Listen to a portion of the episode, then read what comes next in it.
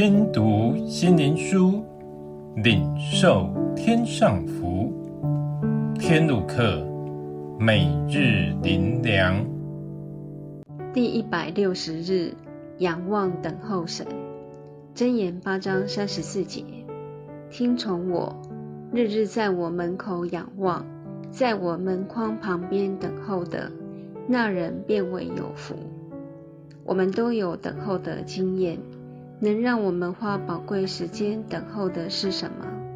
是我们认为重要的人要来，是我们认为宝贵的东西要送来，是我们渴望的事要成就。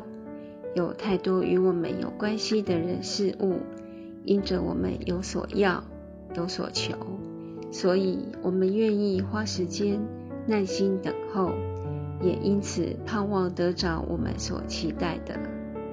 但最有智慧的所罗门，在他所写的箴言，他领受神的话语，听从我，日日在我门口仰望，在我门框旁边等候的，那人便为有福。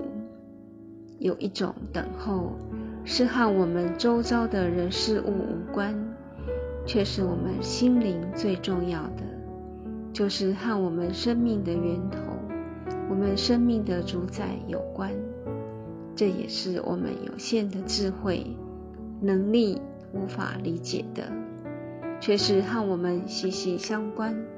我们却常因为不知道而忽略了，认为它是不存在的。神教导我们，对于我们无法理解的奥秘。我们虚心来到神面前，天天花时间借着祷告、仰望、等候神，给神时间，给自己机会，让神自己向我们显现，以我们能明白的和我们说话，开启我们能真正认识他，也和他能相通，能明白神的心意，借着让人活的灵。展开我们生命的旅程。最后，让我们一起来祷告：主啊，一天二十四小时，我们花多少时间去寻求关乎生命的事？我们认识你有多少呢？